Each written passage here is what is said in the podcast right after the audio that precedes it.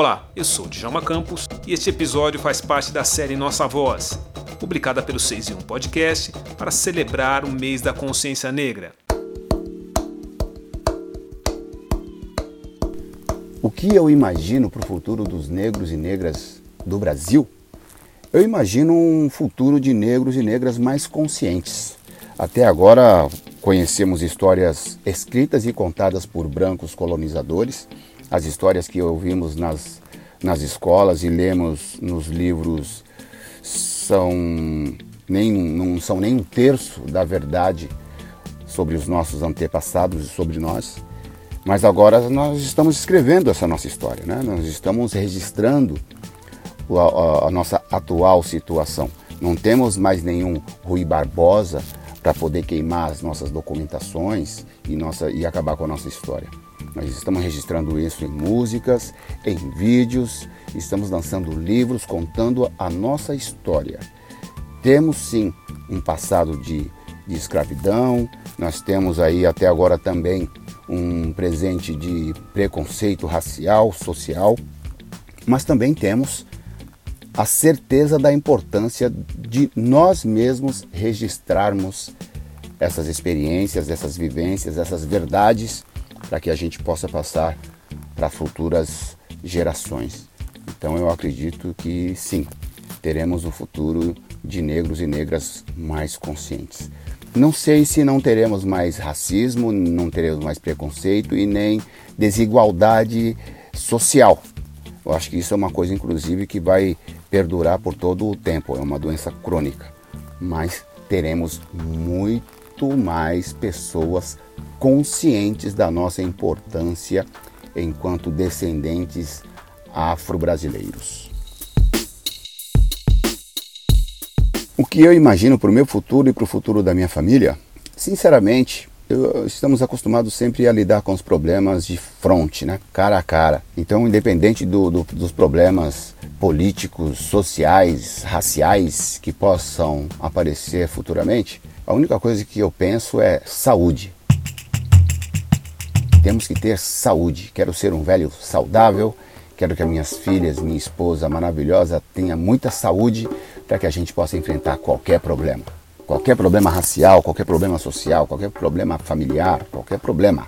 Se a gente tem saúde, a gente tem forças para enfrentar qualquer um. Só isso. Como eu imagino estar nos próximos 20 anos?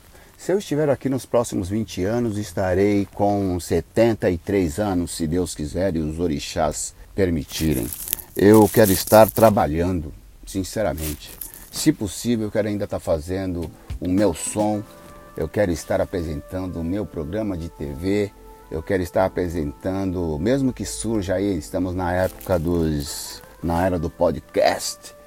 Se surgir uma nova, um novo formato, eu quero estar envolvido e apresentando e trabalhando.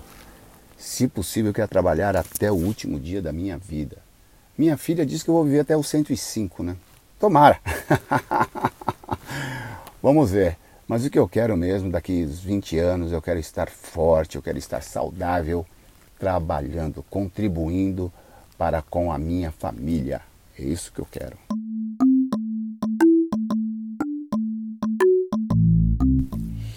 Ah, eu gosto sim da ideia de que a música possa se tornar, a cada dia que passa, mais virtual. Isso não quer dizer que ela vai se tornar menos presencial. Não, se falava muito sobre isso também na época do DVD. Todas as esquinas que eu passava tinha, sei lá, vendedores, mil vendedores, cada um vendendo 5 mil títulos de DVDs. E nem por isso os shows terminaram, nem por isso as pessoas deixaram de ir nos shows. Né? Mas temos que pensar que tem muitas pessoas que não podem sair de casa por um motivo ou outro, não podem ir no show. Então, se tiver essa possibilidade de assistir um show em casa, no escritório, dentro do carro, isso é bom. Isso é bom. Eu gosto da ideia assim. Não vai ter uma menos presencial e mais virtual. Acho que vai ter o equilíbrio. Isso eu sou favorável sim. A gente tem que atingir as pessoas, a gente tem que chegar às pessoas de todas as maneiras possíveis. E essas plataformas aí, esses formatos, eles vieram para sanar esta necessidade. Né? Acredito que futuramente a holografia, os hologramas serão a grande febre. Espero poder estar aqui para poder assistir um show uh, em holograma. Espero que seja o meu. O que eu mais me preocupo, pensando em futuro negro, e quando eu falo futuro negro, eu falo de uma maneira positiva. O que me preocupa são as nossas tradições, sabe? Será que vamos conseguir manter as nossas tradições vivas? O candomblé, o carnaval, o, o maculelê, a capoeira, o repente. Será? O coco, a embolada. E ainda tem mais coisas aqui que eu não estou me lembrando para falar. Então essas coisas é, que me tiram o sono às vezes. Eu fico pensando, será que futuramente, será daqui, daqui a 10 anos, daqui a 20 anos, daqui a 30 anos, vamos ter ainda essas manifestações culturais desenvolvidas pelo nosso povo? Isso me preocupa bastante. Eu não quero que um dia tenhamos apenas candomblé, carnaval, repente, tudo isso que eu falei, apenas em livros, em, em vídeo e, e músicas. Essas coisas têm que continuar vivas. E para continuar vivas, tem que se ter o conhecimento, a consciência da importância ancestral dessas atividades culturais. Isso me preocupa bastante.